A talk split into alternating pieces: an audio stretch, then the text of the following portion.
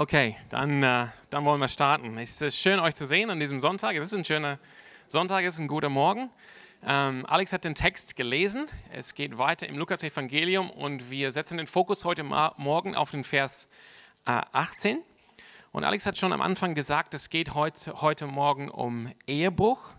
Und ich muss schon sagen, ich war äh, letzte Woche, letzte Woche haben wir ja über Gesetz und Evangelium ähm, im eigentlichen Sinne gesprochen.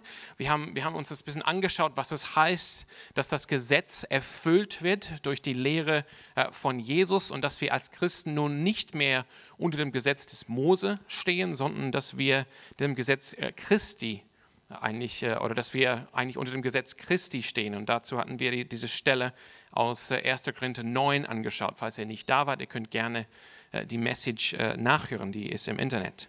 Und ich war eigentlich total äh, fokussiert auf Gesetz und Evangelium und ich habe dann relativ leichtfertig dann gesagt, und nächste Woche schauen wir uns Ehebruch an. Und dann, es war eine ziemlich volle Woche diese Woche und dann habe ich gemerkt, huh, äh, wenn ich die Stelle jetzt wirklich nähe und äh, im Detail anschaue, dann ist der Fokus hier nicht unbedingt der Ehebruch. Der Ehebruch ist natürlich das Resultat, das Ergebnis, aber das Ergebnis einer vorherigen Handlung, nämlich die Handlung von Scheidung oder gegebenenfalls Wiederheirat. Also werden wir uns heute Morgen dieses Thema, Scheidung und Wiederheirat, anschauen. Nicht Ehebruch im eigentlichen Sinne. Ne? Ähm, das, das muss dann auf einen anderen Sonntag äh, warten. Ja, genau. Ja, also wir kommen heute Morgen zum Lukas 16, 18 und ich, ähm, ich ermutige euch einfach, eure Bibeln aufzuhaben. Ähm, wir werden ein paar Texte heute Morgen zusammenlesen aus dem Lukas-Evangelium, aber auch aus Markus und Matthäus und noch eine Stelle aus dem fünften Buch Mose, aus Kapitel 24. Also einfach, dass ihr das wisst. Schön, wenn ihr einfach ähm, auch mit aufschlagen könnt und natürlich auch Notizen. Äh, ihr dürft auch gerne Notizen machen in euren Bibeln. Ähm, genau. Ja, ich habe letzte Woche gesagt, dieser Vers, Lukas 16, äh, 18, ich lese den Vers nochmal. Jeder, der sich von seiner Frau scheidet, sagt Jesus, und eine andere heiratet, begeht Ehebruch. Und wer eine geschiedene Frau heiratet, begeht ebenfalls Ehebruch. Ich habe gesagt letzte Woche, dieser Vers gibt uns ein, ein sehr gutes Beispiel von, diese, ähm, von diesem Prinzip der Erfüllung, von der wir letzte Woche gesprochen haben. Das, das was, wir, was ich gerade gelesen habe, hab, das ist Jesu Lehre. Das ist, was Jesus, unser Erlöser, unser Herr, unser Herr Jesus sagt zum Thema äh, Scheidung und Wiederheirat. Und ich habe gesagt, das ist eigentlich nicht, was in dem Gesetz des Mose zu diesem Thema steht. Das ist nicht, was im Gesetz des Mose zu diesem Thema steht. Und wir werden nachher miteinander die Verse aus Deuteronomium, aus 5. Buch Mose lesen, Entschuldigung, wo das Gesetz über das Thema Scheidung und Wiederheirat spricht. Das heißt, Jesus mit seiner Lehre erfüllt das Gesetz, indem er eigentlich über das, über das Gesetz hinausgeht. Und, und das, was Jesus sagt, ist letztendlich die Erfüllung des Gesetzes in dem Sinne, dass es die Realität darstellt, auf die das Gesetz schon immer hinweisen wollte. Das, was Jesus sagt hier, das gehört zu dem Predigen, wie wir aus den vorangehenden ähm, zwei Versen, zu dem Predigen oder zu dem Verkündigen des Reiches Gottes. Diese Lehre von Jesus, das ist die Lehre für das Reich Gottes und somit auch die Erfüllung des Gesetzes. Genau. Also, lass uns jetzt dieses Thema dann aber näher anschauen. Ich habe jetzt dafür argumentiert letzte Woche, dieser Vers wird hier eingefügt von Lukas als Beispiel für das Prinzip der Erfüllung und als Beispiel für die Lehre von Jesus, für, für die Lehre des Königreiches Gottes. Dennoch, also es dient hier als Beispiel, um dieses Prinzip sozusagen zu erläutern, dennoch hat diese, diese, diese Vers, Vers 18 auch eine eigene Aussage. Sie sagt auch was aus über Scheidung und Wiederheirat. Und ich möchte einfach schauen mit euch gemeinsam, was Jesus zu diesem Thema sagt. Und wir werden jetzt drei Stellen lesen aus Lukas, aus Markus und dann aus Matthäus. Also ich lese einfach nochmal diesen Vers vor, Lukas 16, 18, einfach, dass, dass das nochmal klar ist, das ist, was Jesus selber sagt zu diesem Thema, ähm, Scheidung und Wiederheirat. Was, was, was hat es damit auf sich? Wie, wie ist das Verhältnis äh, zum, zur Scheidung und Wiederheirat in dem Reich Gottes? Lukas 16, 18. Jeder, der sich von seiner Frau scheidet und eine andere heiratet, begeht Ehebruch. Und wer eine geschiedene Frau heiratet, begeht ebenfalls Ehebruch. Wir merken am, äh, ziemlich am Anfang hier, das ist eine ziemlich absolute Aussage hier von Jesus. Jeder. Es gibt keine Ausnahmen, sondern jeder, der das macht, jeder, der sich von seiner Frau scheidet, eine andere heiratet, der begeht Ehebruch. Und wer dann diese Frau, die dann ähm, von der der erste Mann sich geschieden hat, wer sie heiratet, der begeht dann auch Ehebruch. Eine absolute Aussage. Dann dürfen wir das, mit, das Markus-Evangelium aufschlagen, Markus Kapitel 10, und wir lesen die Verse 2 bis 12. Markus Kapitel 10, die Verse 2 bis 12. Dort heißt es, einige Pharisäer, Markus 10, 2 bis 12. Einige Pharisäer kamen zu Jesus und fragten ihn, ist es einem Mann erlaubt, sich von seiner Frau zu scheiden? Sie wollten ihm damit eine Falle stellen. Was für eine Vorschrift hat euch Mose gegeben? fragte Jesus zurück. Sie erwiderten, Mose hat erlaubt, eine Scheidungsurkunde auszustellen und die Frau dann fortzuschicken. Da sagte Jesus zu ihnen, nur wegen eurer Uneinsichtigkeit oder Hartherzigkeit hat Mose euch diese Vorschrift gegeben. Am Anfang jedoch, bei der Schöpfung, hat Gott die Menschen als Mann und Frau geschaffen. Und deshalb wird ein Mann seinen Vater und seine Mutter verlassen und sich mit seiner Frau verbinden. Und die zwei werden ein Leib sein. Sie sind also nicht mehr zwei, sondern sie sind ein Leib. Darum, was Gott zusammengefügt hat, das soll der Mensch nicht trennen. Zu Hause wollten die Jünger noch mehr darüber wissen. Jesus sagte zu ihnen, wer sich von seiner Frau scheidet und eine andere heiratet, begeht Ehebruch gegenüber seiner ersten Frau. Und auch umgekehrt, wenn eine Frau sich von ihrem Mann scheidet und einen anderen heiratet, begeht sie Ehebruch. Also auch hier in diesen letzten zwei Aussagen von Jesus in Markus 10 äh, und die Verse 10 bis 12, wir haben letztendlich die gleiche Aussage von Jesus, wie er gemacht hat in dem Lukas-Evangelium Kapitel 16 und Vers 18. Eine absolute Aussage, die letztendlich sozusagen sagt, jeder, der sich von seiner Frau trennt, der begeht Ehebruch. Auch jede Frau, die sich von ihrem Mann scheiden, anderen heiratet, sie begeht ebenfalls Ehebruch. Und jetzt dürfen wir jetzt, ähm, Matthäus 5 aufschlagen, als letzte Evangeliumstelle für heute Morgen. Und wir, dürfen die Verse 31 und 32 miteinander lesen. Matthäus 5, 31 und 32.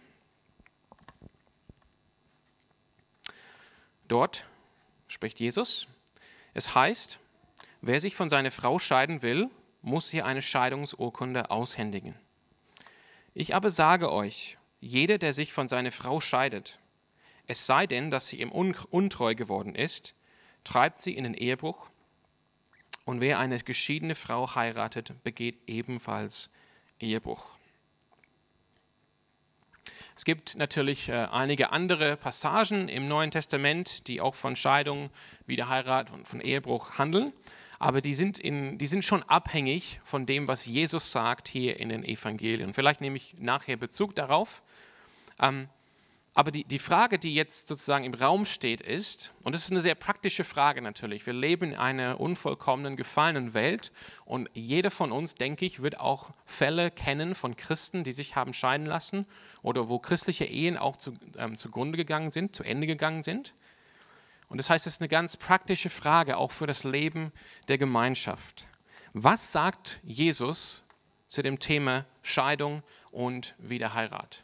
Und ich glaube, ihr werdet sehen, wenn ihr jetzt sozusagen mit, mitgelesen habt, dass hier so eine gewisse Spannung im Raum steht.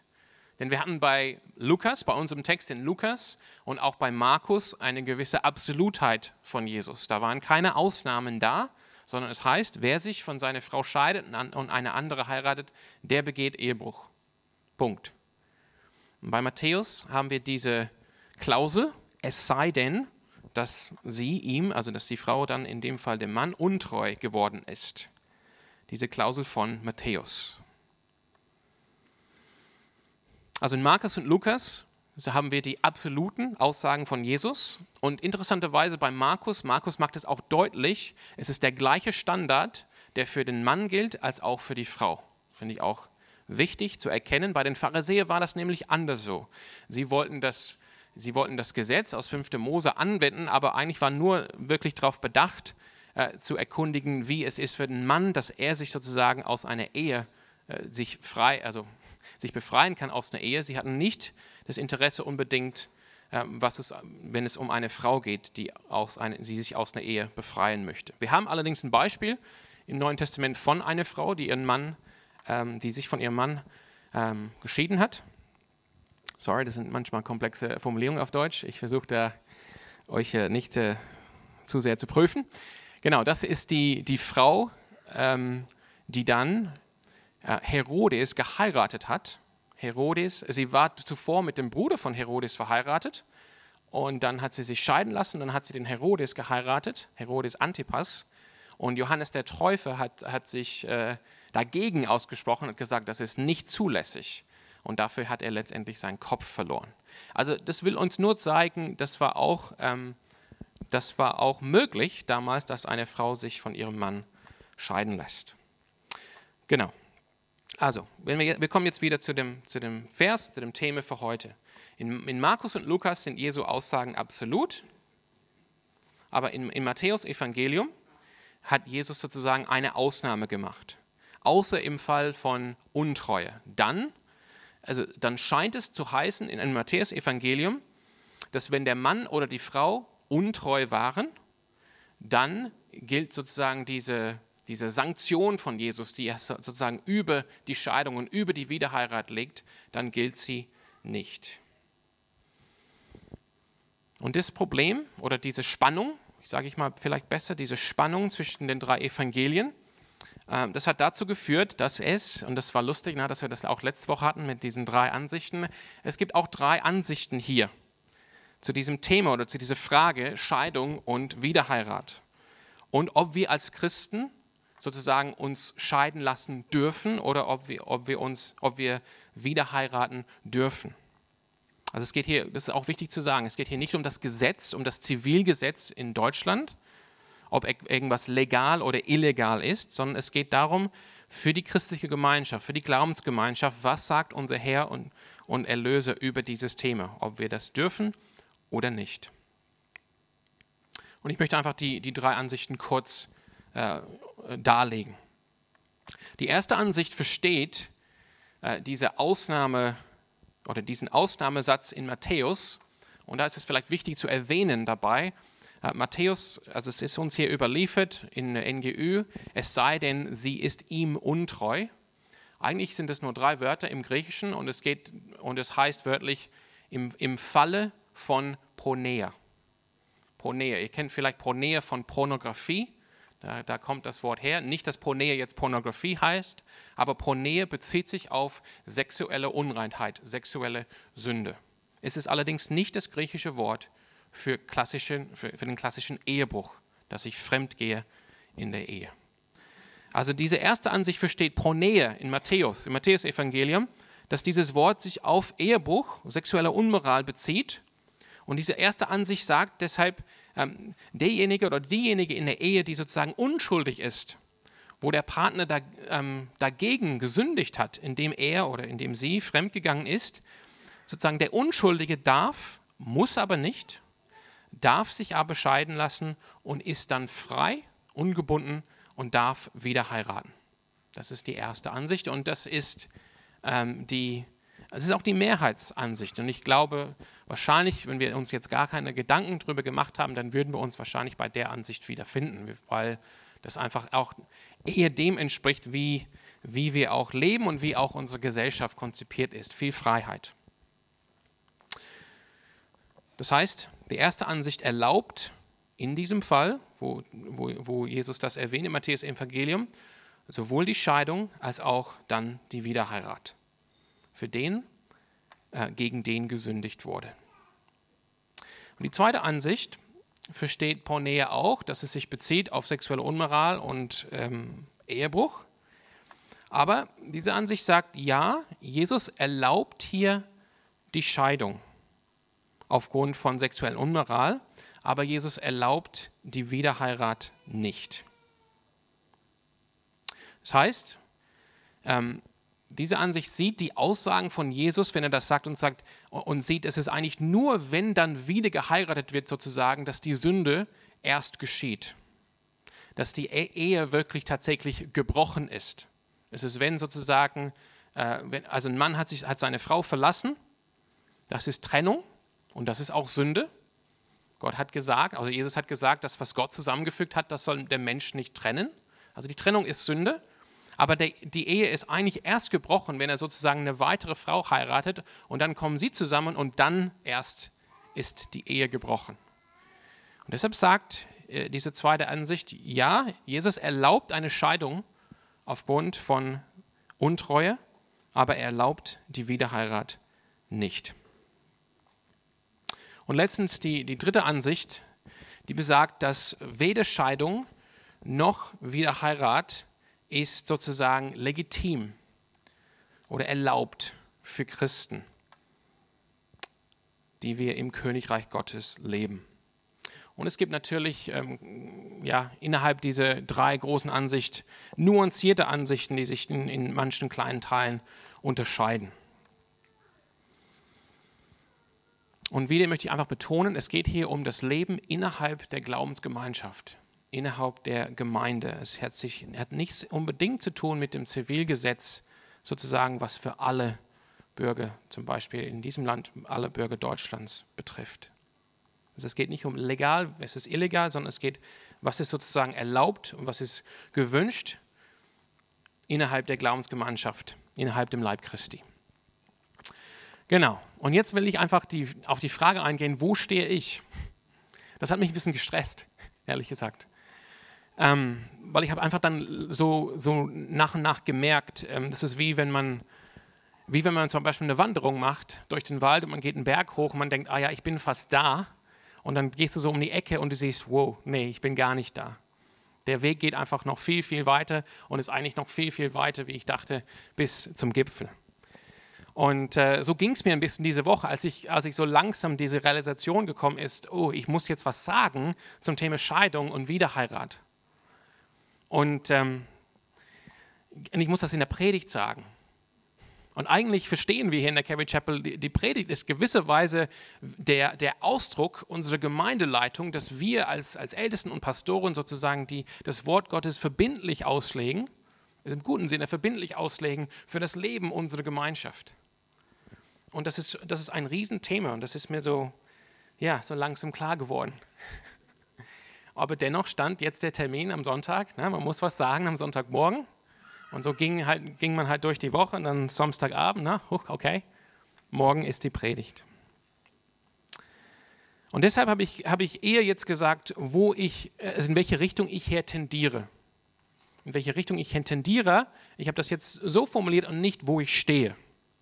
Weil ich finde das wichtig, hier ähm, auch hier äh, liebevoll zu sein. Auch hier würde ich sagen, äh, Gläubige äh, bibeltreue, ähm, treue Christen können, ähm, kann man bei allen drei Ansichten finden. Es ist jetzt auch hier nicht so, wie es auch letzte Woche nicht der Fall war, dass wenn man eine andere Einsicht einnimmt, dass man plötzlich Ehelehrer ist oder Ketzer oder was weiß ich. Das ist nicht so.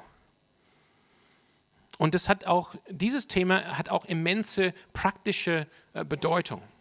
Denn es sind tatsächlich unter uns äh, Menschen, die sozusagen Scheidung erlebt haben, vielleicht auch eine, selber eine Scheidung hinter sich haben ähm, oder Freunde oder Eltern haben. Und das ist, heißt, das ist jetzt nicht einfach ohne. Das ist wirklich ein Thema mit, mit großer praktischer Bedeutung für das Leben ja, der Gemeinde. Und jetzt, ich sage auch nochmal, also ein, ein, ein, dritter Grund, warum ich sage, ich, ich gehe, ich tendiere in diese Richtung, ist, dass ich tatsächlich nicht die Gelegenheit hatte, mit den anderen aus der Gemeinleitung darüber zu sprechen. Wir hatten jetzt nicht die Chance, sozusagen mit diesem Thema zu ringen, vier Monate, fünf Monate lang und dann zu sagen, okay, so sehen wir das in alle Liebe und in alle Gnade. Und deshalb, das, was ich sage, ist einfach da, wo ich stehe oder da, wo, wo ich halt tendiere. Genau. Ja, per Zufall hatten wir letzte Woche auch drei Ansichten und da habe ich gesagt, bei der ersten Ansicht, na, na, zweiten Ansicht und dann die dritte Ansicht, das ist die richtige. Und das ist meine.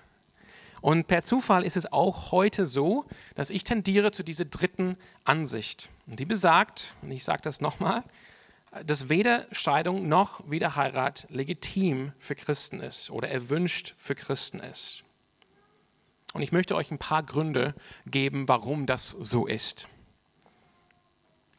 Und zunächst die Debatte in dem Judentum zur Zeit von Jesus, und das ist natürlich breit gesprochen, wir können, wir können jetzt nicht auf alles eingehen, aber sehr breit gesprochen war die Debatte zu diesem Thema Scheidung und Wiederheirat im Judentum im ersten Jahrhundert, war sozusagen eine Debatte zwischen zwei rabbinischen Schulen, die kennt man auch aus anderen Kontexten, das ist einmal die Schule von Shammai und einmal die Schule von Hillel, zwei Rabbiner. Und diese Schulen und also diese Rabbiner und auch ihre Schüler haben daran gearbeitet, das Gesetz aus Deuteronomium 24 sozusagen zu interpretieren. Und ich lese euch das Gesetz vor. Das ist, was, das Gesetz des Mose, was im Gesetz des Mose steht, in 5. Mose 24 und die ersten vier Verse. Dort heißt es, wenn jemand eine Frau nimmt und sie heiratet und sie findet nicht Gnade vor seinen Augen, weil er etwas Schändliches an ihr gefunden hat und er ihr einen Scheidebrief schreibt und ihn in die Hand gibt und sie aus dem Haus entlässt, und sie verlässt dann sein Haus und geht hin und wird die Ehefrau eines anderen Mannes, aber andere, an, der andere Mann verschmäht sie und schreibt ihr auch einen Scheidebrief und gibt ihn ihr, ihr in die Hand und entlässt sie aus seinem Haus. Oder wenn der andere Mann stirbt, der sie sich zur Frau genommen hatte, so kann ihr erster Mann, der sie entlassen hat, sie nicht nochmals zur Frau nehmen, nachdem sie verunreinigt worden ist, denn das wäre ein Gräuel vor dem Herrn, und du sollst das Land nicht mit Sünde beflecken, das dir der Herr, dein Gott, zum Erbe gibt. Ein sehr alter Text, ein interessanter Text. Unser Fokus ist heute Morgen allerdings auf den ersten Teil. Wenn jemand eine Frau nimmt und sie heiratet und sie findet nicht Gnade vor seinen Augen, weil er etwas Schändliches an ihr gefunden hat und er deshalb ihr einen Scheidebrief schreibt. Darum geht es. Und das ist auch der Bezug, den wir vorhin gesehen im Markus-Evangelium, wo Jesus gefragt hat, was heißt es, was steht da im Gesetz des Mose über dieses Thema. Dann berufen sie sich, die, die Rabbiner, die Pharisäer, auf diese Stelle. Und man kann auch hier relativ vereinfacht sagen, die Schule von Shammai war die konservative Schule. Und sie hat dafür argumentiert, dass etwas Schändliches in diesen Versen im Deuteronomium, das bedeutet sexuelle Unmoral oder Ehebruch. Und aus diesem Grund, und aus diesem Grund alleine kann ein Mann seine Frau fortschicken. Hillel vertritt wieder etwas vereinfacht sozusagen die liberale Schule, der gesagt hat, etwas Schändliches, das kann eigentlich im Prinzip, man liest in den Kommentaren alles sein. Also wenn, wenn ihm das Abendessen nicht gefällt, dann kann er sagen, nee, das war's jetzt, ich habe keinen Bock mehr. Das heißt, was macht Jesus? Was macht Jesus, wenn er gefragt wird? Und das haben wir in Markus 10 gelesen. Und die Pharisäer wollen ihn sozusagen in die Falle ähm, schicken. Was Jesus macht, ist, er nimmt das Gespräch oder die Debatte weg von dieser Stelle in Deuteronomium, also in 5. Mose 24, und er setzt den Fokus wieder am Anfang auf die Stellen in 1. Mose 1 und 2, vor allem 1. Mose 2, 24. Ich lese es nochmal hier aus Markus Kapitel 10, die Verse 4 bis 9. Die Pharisäer erwiderten, Mose hat erlaubt, eine Scheidungsurkunde auszustellen und die Frau dann vorzuschicken. Deuteronomium 5. Mose 24. Da sagte Jesus zu ihnen, nur wegen eurer Uneinsichtigkeit hat Mose euch diese Vorschrift gegeben. Am Anfang jedoch, hier nimmt Jesus das Gespräch und setzt den Fokus wieder auf 1. Mose. Am Anfang jedoch bei der Schöpfung hat Gott die Menschen als Mann und Frau erschaffen. 1. Mose 1, 27. Deshalb, weiteres Zitat von Jesus, deshalb wird ein Mann seinen Vater und seine Mutter verlassen und sich mit seiner Frau verbinden und die zwei werden ein Leib sein. Sie sind also nicht mehr zwei, sondern die sind ein Leib. Darum, was Gott zusammengefügt hat, das soll der Mensch nicht trennen. Das heißt, Jesus setzt den Fokus auf den ursprünglichen Plan für die Ehe nach Gottes Schöpfungsordnung. Und er, er zeigt deutlich, die Ehe ist von Gott gedacht als eine, ähm, als eine lebenslange Einigung zwischen einem Mann und einer Frau. Und diese Institution Ehe ist sogar göttlich in ihrem, in ihrem Ursprung und ihrer Stiftung. Ich durfte oder ich darf dieses Jahr, ich glaube, achtmal diese Worte sagen auf Hochzeiten, was Gott nun zusammengefügt hat, das soll der Mensch nicht scheiden. Und dann sehe ich so hautnah einen Liebeskuss. Ihr wisst, was ich meine. Acht Hochzeiten dürften, darf und dürfte ich äh, stiften dieses Jahr. Und das ist im Prinzip, was Jesus sagt. Wenn, wenn ein Paar zusammenkommt in die Ehe, nicht nur ist die Ehe als Institution insgesamt von Gott gestiftet, der Menschheit gegeben, sondern auch jede christliche Ehe ist in gewisser Weise auch ein göttliches Ding. Gott bringt diese zwei Menschen zusammen und fügt sie zusammen. Das ist etwas göttlich.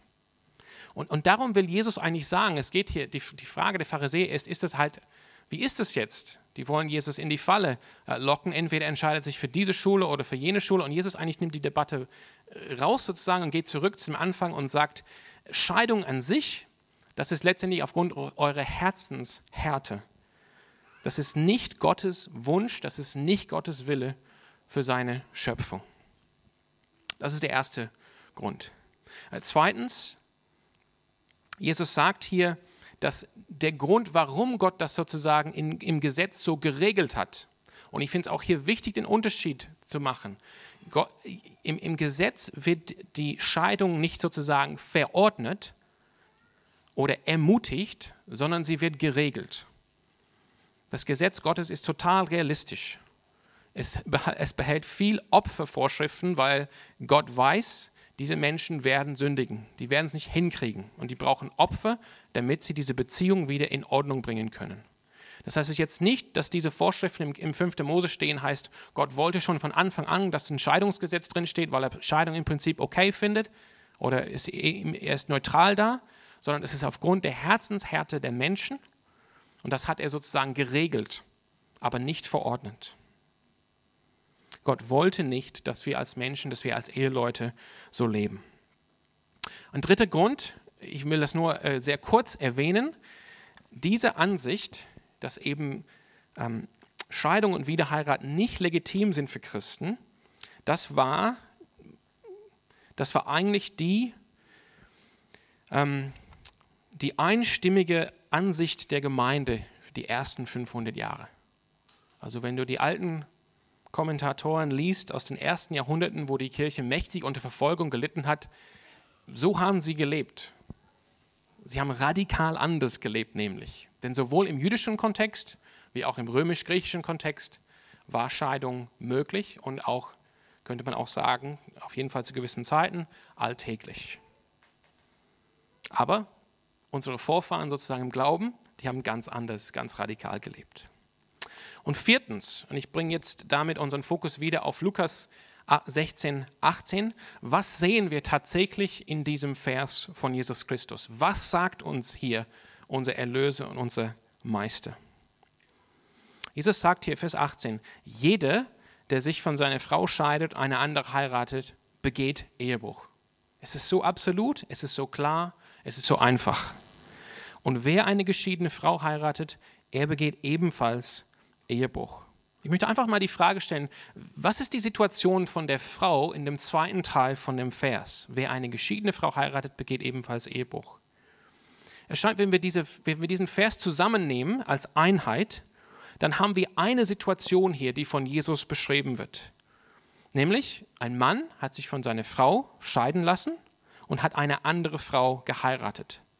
Das, heißt, er hat seine, seine ursprüngliche Frau verlassen und es ist illegitim, ist er dann mit einer anderen Frau zusammengekommen und hat eine neue Ehebeziehung, ähm, ist in eine neue Ehebeziehung eingegangen. Er hat jetzt Ehebruch begangen gegenüber seiner ersten Ehefrau. Und sie, sie ist jetzt geschieden. Das heißt, wenn wir jetzt die traditionelle Ansicht von dem Matthäusevangelium nehmen, Okay, dieser Mann hat Ehebruch begangen, ist mit einer anderen Frau fremd gegangen, hat sich scheiden lassen mit dieser Frau, hat Ehebruch gegen sie begangen. Dann würden wir eigentlich sagen, diese Frau ist jetzt frei zu heiraten. Gegen sie wurde gesündigt, gegen sie wurde sozusagen Ehebruch begangen, sie ist jetzt frei zu heiraten. Aber was sagt Jesus? Jesus sagt eigentlich genau das Gegenteil in dem zweiten Teil von Lukas 16, 18.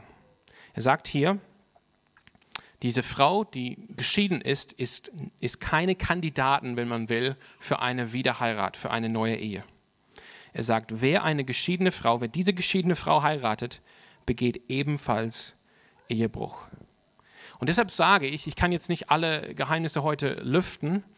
Ich glaube, Matthäus spricht über was anderes als jetzt Ehebruch, wenn er das Wort Pronähe einsetzt in Matthäus 5, 32. Und ich weiß, ihr müsstet jetzt schon ein bisschen mitdenken, das, das, verstehe ich, aber ich vertraue auch auf den Heiligen Geist, dass ihr auch mit dabei seid. Matthäus meint was anderes als Ehebruch, wenn er über Pronähe spricht in Matthäus 5, Vers 31 und 32. Weil Jesus ist hier ganz klar. Auch die Frau, gegen, gegen die gesündigt wurde durch Ehebruch und dass der Mann sie verlassen hat, auch sie ist keine Kandidatin hier für die Wiederheirat, für eine neue Ehe. Und letztendlich komme ich jetzt zurück zu der Erfüllung des Gesetzes in Lukas Kapitel 16. Da, darum geht es hier. Das ist der Kontext von Lukas 16. Jesus Lehre ist sozusagen das Predigen des Reiches Gottes. Es ist die Erfüllung des Gesetzes. Und an dieser Stelle, wie eigentlich immer bei Jesus, wie ist es bei Jesus? Jesus setzt die Messlatte niemals niedriger, sondern immer höher. So ist es.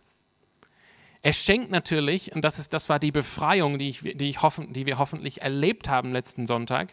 Die Befreiung ist, dass er, dass er uns seinen Heiligen Geist schenkt, uns ein Herz, unsere Herzen von Stein wegnimmt, uns Herzen von Fleisch gibt und befähigt uns durch den Heiligen Geist nach seinem Willen zu wandeln, entsprechend seinem Königreich.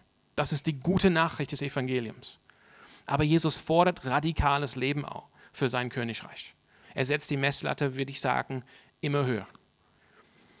Du dachtest, es geht dir in Ordnung, weil du nicht wirklich eine Affäre hattest. Was sagt Jesus? Aber ich sage dir, wenn du eine Frau überhaupt nur angeschaut hast mit Lust in deinen Augen, dann hast du bereits Ehebruch in deinem Herzen begangen. Messlatte höher. Du hast gedacht, du kommst gut davon weg, weil du deinen Bruder nicht umgebracht hast, aber ich sage dir, wenn du ihn gehasst hast in deinem Herzen, dann hast du ihn schon gemordet in deinem Herzen. Messlatte höher. Und so auch hier in Lukas 16 würde ich sagen, ähm, sehen wir, dass Jesus hier die Messlatte höher legt in Bezug auf Scheidung, Wiederheirat und Ehebruch. Für Jesus ist Ehe, das ist ein Bund, den man schließt vor Gott. Und diesen Bund zu brechen, ist letztendlich dann Ehebruch zu begehen. Das heißt, der, der Weg oder das Lebensstil des Königreichs ist es, dass man, dass man die, die Scheidung als falsch sieht, weil Scheidung bedeutet, man bricht einen Bund, man bricht ein, eine, ein Versprechen, ein Gelübde, das man vor Gott gemacht hat. Und man verleugnet letztendlich, was Gott gemacht hat, indem er die, die Eheleute zusammengefügt hat zum einen Fleisch. Das heißt, die, die Werte, die wir leben als Christen in einem Königreich, sind, dass wir, dass wir Commitments, dass wir Verpflichtungen, die wir eingehen vor anderen, dass wir diese ehren. Das ist sozusagen, was es heißt, im Königreich Gottes zu leben. Und ich möchte hier ähm, diesen Teil äh, zu Ende bringen und dann machen wir nur ganz kurz noch zum Schluss ein paar Statements. Ich möchte diesen Teil jetzt zu, zu, zu Ende bringen mit einem Zitat von einem Kommentator, Robert Stein heißt er, oder Stein, den ich sehr hilfreich hier fand. Er sagt hier, weil er erkennt auch, wie, wie schwer das vielleicht, und ich, ich sehe das auch bei manchen Gesichten hier, wie schwer das vielleicht ankommt bei uns, auch vor allem oder besonders in dieser Zeit. Und er sagt hier, ähm, der, der, richtige Rahmen, dass wir, diese, dass wir die Lehre Jesu an dieser Stelle verstehen, ist wahrscheinlich, dass wir Jesu Lehre zum Thema Jüngerschaft ernst nehmen. Das sind die Lehre, die wir mit, miteinander gehabt haben, die letzten Wochen und Monaten im Lukas-Evangelium. Im Lukas 9, 10, 11, 12 und so weiter. Er sagt, dass wir diese Lehre zum Thema Wiederheirat und Scheidung richtig einordnen können. Der Rahmen dafür, das ist, wenn wir Jesu Lehre zum Thema Jüngerschaft ernst nehmen. Dass Jesus das wirklich meint, was er sagt über die Nachfolge, was es bedeutet, sich selbst zu verleugnen, sein Kreuz auf sich zu nehmen und Jesus nachzufolgen. Und er, er sagt weiter, äh, Robert Stein, Stein, er sagt, die, die Lehre, die wir hier vorfinden in Lukas 16, 18, diese Lehre ist an diejenigen gerichtet, die zuerst nach dem Königreich Gottes trachten. Es ist an diejenigen gerichtet, die ihre ähm, Einstellung und ihre Haltung zur Ehe aufbauen aufgrund ihres Commitments zum Glauben an Jesus und nicht andersrum. Die nicht schon vornherein Gedanken gemacht haben, was passt mir im Blick auf Ehe oder im Blick auf Scheidung oder was auch immer und was sozusagen für mich möglich ist, dann würde ich sozusagen den Glauben oder die Jüngerschaft dazu tun und schauen einfach, dass es, dass es geht, dass es nicht zu viel kostet, nicht zu hardcore ist, nicht zu heavy.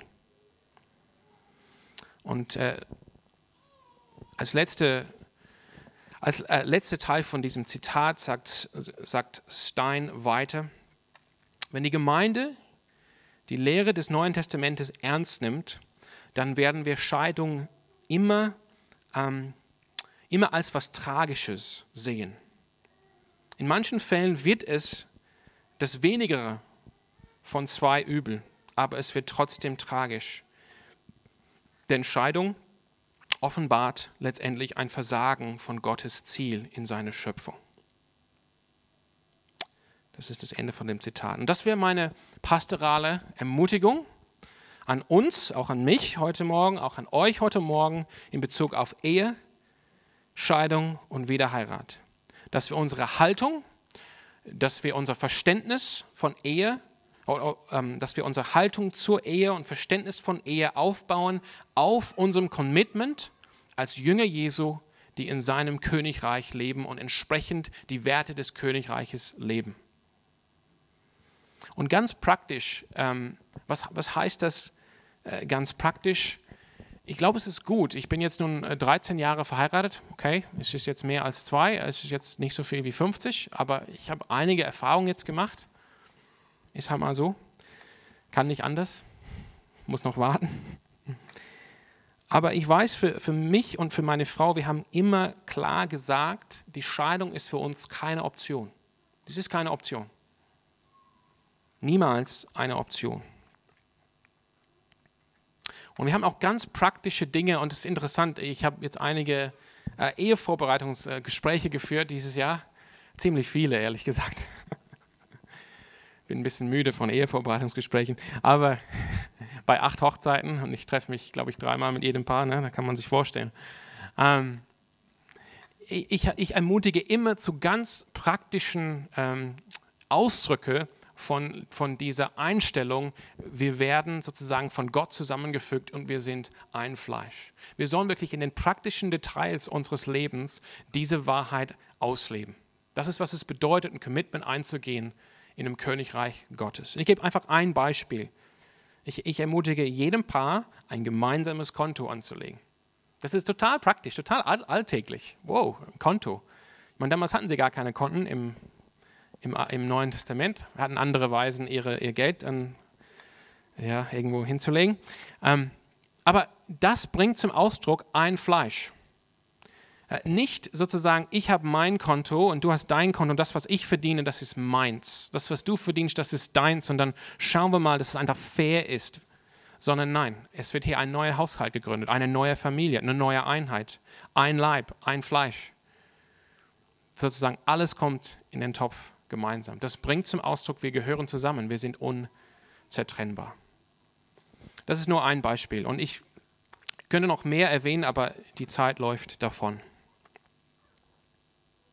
Ich weiß oder ich kann es zumindest erahnen, dass hier viele Fragen äh, sind jetzt am Ende von dem, was ich gesagt habe. Denn ich habe mich natürlich für die härteste Ansicht entschieden. Yep, so ist es wahrscheinlich viele Fragen, was, was ist wenn und, und, und was ist damit und so weiter. Und da möchte ich einfach ähm, mit, mit vier, fünf Aussagen jetzt äh, diese Predigt zu Ende bringen. Und ich, wie gesagt, ich möchte es einfach nochmal betonen, ich tendiere zu dieser Ansicht.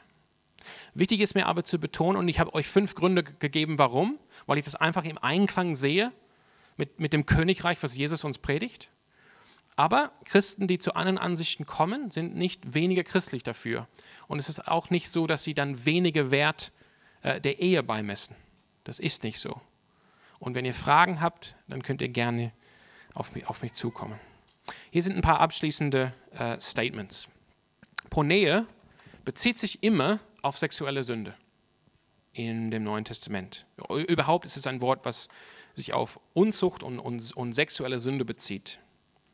Das heißt, wie auch immer wir Matthäus verstehen, was er genau meint, wenn er sozusagen außer im Falle von Ponea, letztendlich ähm, die, die, die, einzige, ähm, äh, die einzig biblisch zulässige Begründung für eine Scheidung nach der Lehre von Jesus Christus, das sind Gründe von sexueller Untreue. Das sind Gründe von sexueller Untreue. Wir können nicht zu einer Lehre von Scheidung, sozusagen ohne Verschuldungsgrund oder nach dem, nach dem Zerrüttungsprinzip, was ist, das ist wie unsere Gesellschaft funktioniert, zu einem solchen Verständnis von Scheidung kommen wir nicht vom Neuen Testament und von der Lehre Jesu.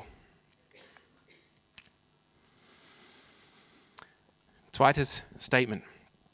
Egal wie wir diese, dieses Wort Nähe dann letztendlich werden oder wie wir diesen Klausel bei Matthäus sehen, das, was Jesus lehrt über Ehe, soll uns eigentlich ermutigen, Ehe immer zu ehren und immer als heilig anzusehen. Und wir müssen, glaube ich, erkennen, auch wenn in, in bestimmten äh, Fällen vielleicht Scheidung äh, notwendig ist oder zulässig ist, je nachdem, wo man steht, Scheidung ist immer ein Versagen von, de, von dem, was Gott will für seine Schöpfung. Scheidung ist immer in, in irgendeiner Weise das Ergebnis von unserer Herz, Hartherzigkeit und von unserer Sünde. Meine dritte äh, Aussage hier.